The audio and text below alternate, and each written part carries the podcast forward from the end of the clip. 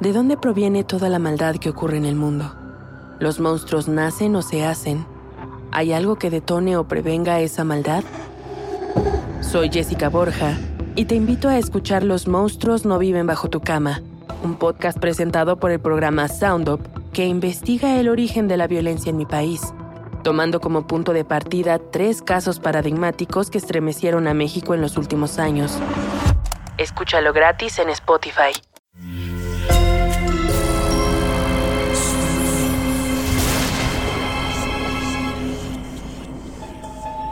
Portal Sonoro no se hace responsable de las visiones, pesadillas o encuentros cercanos del cuarto tipo que puedan suceder antes, durante o después de la experiencia. Para una experiencia sonora completa recomendamos audífonos para dejarte envolver por el mundo de Stephen. Escucha bajo tu propio riesgo. Stephen toma un café mientras espera los hotcakes en la cafetería de la isla. La noche anterior presentó uno de sus libros en la biblioteca del pueblo. Está contento porque vendió varios ejemplares entre las señoras y jóvenes con camisetas de metálica. La mesera pone frente a él una torre de hotcakes, un jarabe maple y desaparece. Justo cuando da el primer bocado, una mujer de treinta y tantos años pone en la mesa el nuevo libro de Stephen, el cual trata de un perro rabioso. Hola Stephen, ¿me lo podrías autografiar? La observa. Es joven pero está demacrada. Tiene las manos curtidas, probablemente de lavar y tender ropa con la brisa del mar. Stephen toma el libro. Mm, claro, ¿a quién se lo dedico? Lola se sienta con una sonrisa enorme en el rostro. ¿Te parece que te cuente mi historia y al final decides cómo dedicarlo? Estoy segura que lo que te voy a contar te va a gustar. Stephen lo piensa un instante. Todavía le queda una noche en la isla y no tiene a dónde ir. Así que acepta. Muy bien, soy Lola. Por cierto, y antes de empezar, Debo hacerte un reclamo. Las mujeres en tus libros son muy débiles. Te hacen falta mujeres cabronas. Y de eso va mi historia. Porque algunas veces hay que ser muy cabrona para sobrevivir. Lo digo por experiencia. Da un trago a su café y Stephen la mira con curiosidad, pensando en sus personajes femeninos. Eh, quizá tienes razón, pero creo que sí he escrito de mujeres fuertes, que se sobreponen a las circunstancias y salen adelante. Mujeres cabronas, como dices. Sí, tal vez, pero te has quedado corto. Lo que te voy a contar es sobre una mujer que cometerá un asesinato. Un asesinato justo, cabe aclarar, y saldrá impune, libre, inocente de toda culpa. Es mi historia y te la voy a regalar. Stephen detiene el camino de su taza de café entre la mesa y su boca. Sus ojos se abren como platos y el mundo alrededor deja de existir. Sus latidos se aceleran. ¿Quién es esta loca? Sal de ahí, imbécil. Pareciera que tenemos un imán para los tarados. Stephen da un trago, lento, siente el café quemando sus papilas gustativas, sus ojos se entrecierran para ver mejor a la chica frente a él. Deja la taza junto a los hotcakes que se han enfriado. Ok, tienes toda mi atención. Quizá te parezca una tontería, pero si quieres algún día puedes escribirlo. Te lo voy a contar para ver si encuentras alguna falla en mi plan. Esta mujer te quiere convertir en su cómplice. Pide la cuenta y larguémonos. Stephen considera por un segundo las palabras de la voz que habita en su cabeza, pero su curiosidad es más grande. Muy bien, empecemos por el principio, ¿no? ¿Quién es la víctima? Joseph, mi marido. La fealdad de sus palabras deja helado a Stephen, quien da un nuevo sorbo a su café y la mira tratando de decidir si está frente a una persona cuyas facultades mentales se han ido de vacaciones o si en realidad esa persona está planeando un asesinato. Ah, muy bien. ¿Y qué ha hecho Joseph para merecer la muerte? Joseph y yo llevamos 15 años de casados.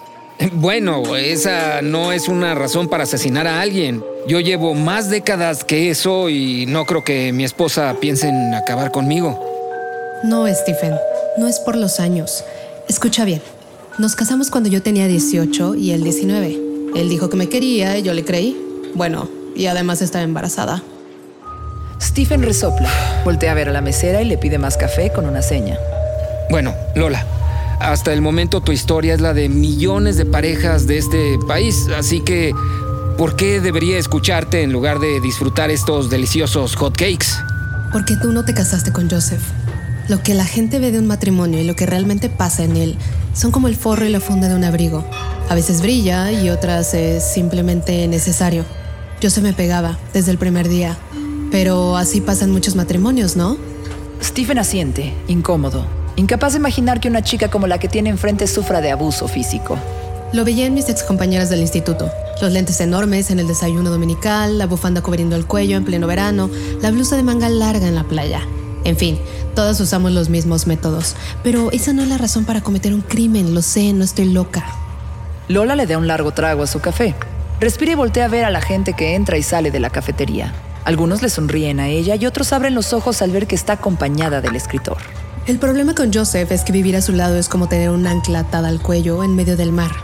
En realidad, es peor que eso, porque un ancla no se emborracha ni intenta bajarte los calzones en la madrugada pestando a whisky barato. Pero cuando te casas con un alcohólico, sabes dónde te metes. Simplemente rezas que el amor por ti sea mayor que el amor a las cervezas. Luego te das cuenta que eso no va a pasar. Aunque en ese sentido, tú eres un caso atípico, ¿no? Stephen vuelve a sentir, incómodo, y desvía la mirada. Lo peor no es eso, Stephen. Lo peor vino después. Los hijos crecen y se transforman en seres humanos y Joseph vio en mi hija un ser humano digno de sus excesos de medianoche.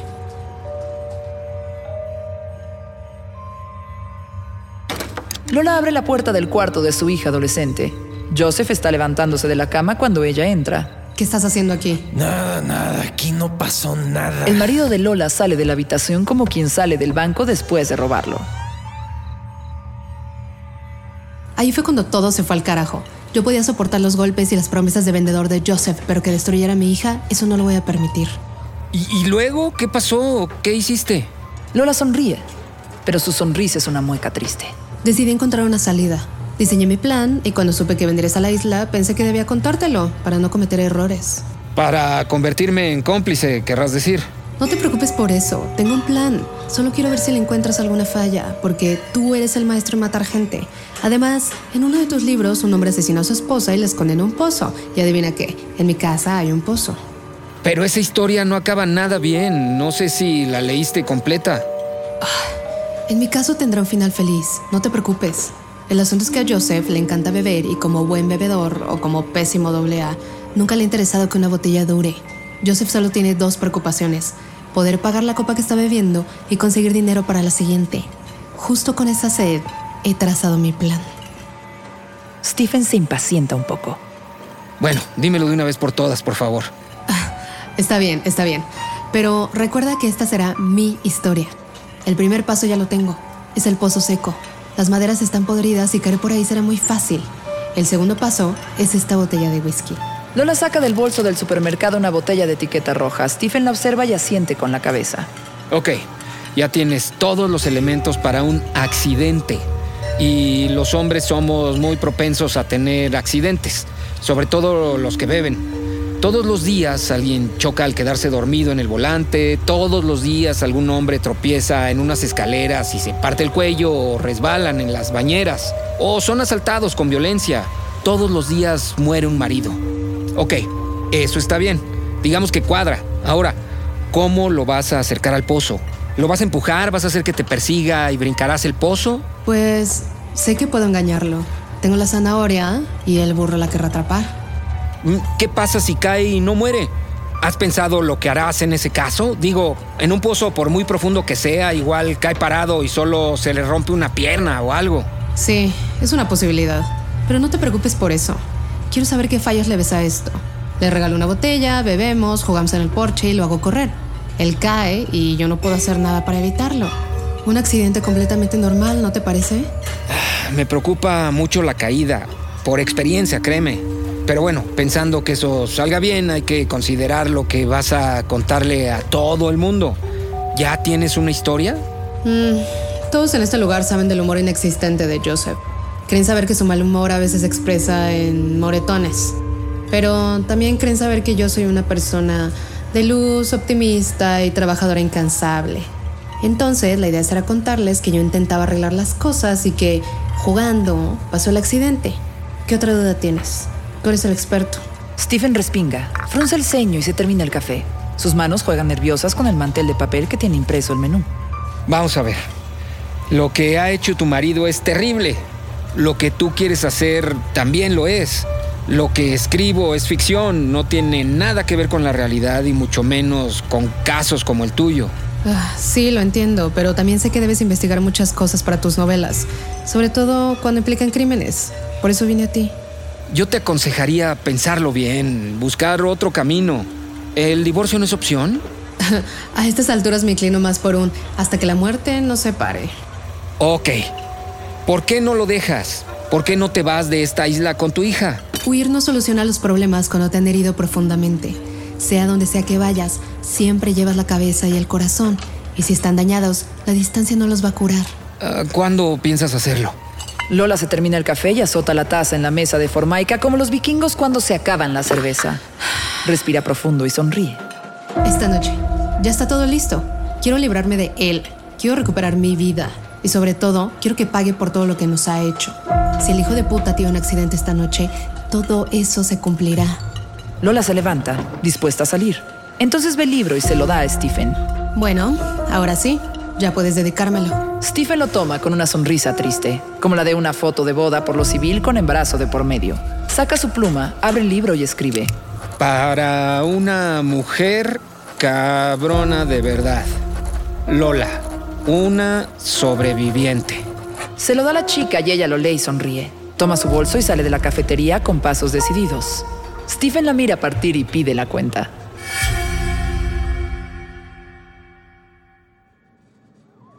Stephen descansa en su cuarto de hotel, pensando en Lola.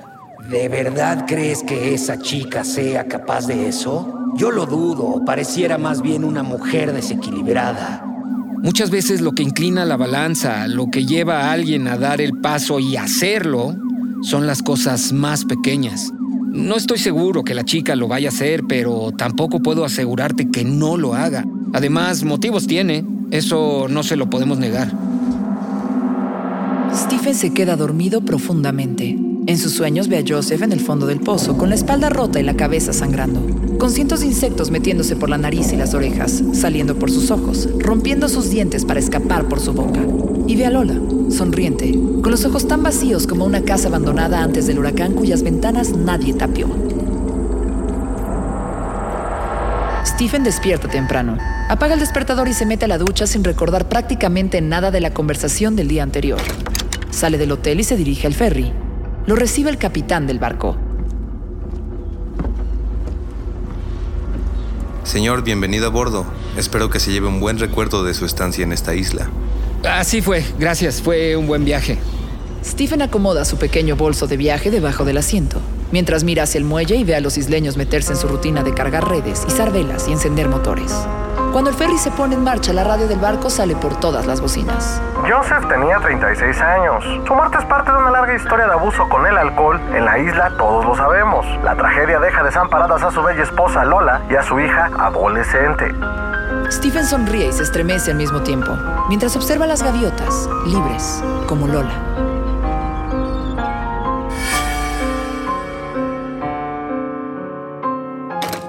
¡Hey! Bienvenido. ¿Cómo te fue en esa isla? ¿Los marineros tenían interés en tus historias? Stephen deja su bolso, abraza a su mujer y le sonríe.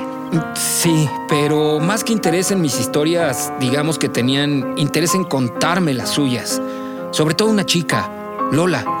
Tengo que ponerme a escribir de inmediato. Stephen mete una hoja en la máquina de escribir. Busca entre sus cuadernos, revisa las páginas escritas a mano. Mm, ¿Dónde está esa puta cita? Revuelve páginas hasta que da con lo que estaba buscando. Entonces escribe. Respeto. Averigua qué significa para mí Aretha Franklin. Este episodio está inspirado en Dolores Claiborne, novela publicada en 1992, convertida en película aclamada por la crítica en 1995, con Kathy Bates y Jennifer Jason Leigh en los papeles principales.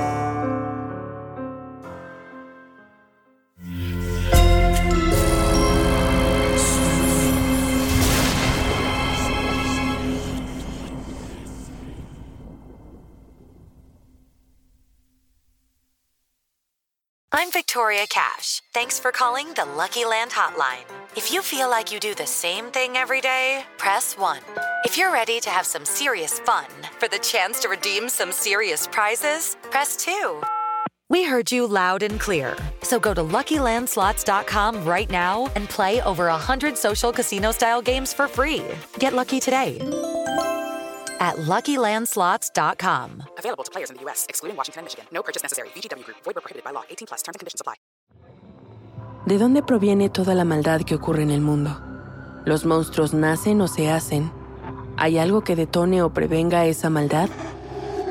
Soy Jessica Borja y te invito a escuchar Los monstruos no viven bajo tu cama, un podcast presentado por el programa Sound Up que investiga el origen de la violencia en mi país, tomando como punto de partida tres casos paradigmáticos que estremecieron a México en los últimos años. Escúchalo gratis en Spotify. Sé bienvenido a Tristan Terror, mi podcast donde comparto múltiples vivencias paranormales que mi propia audiencia me manda. Relatos sobre brujas, sectas, fenómenos extraños en distintos lugares conocidos de México.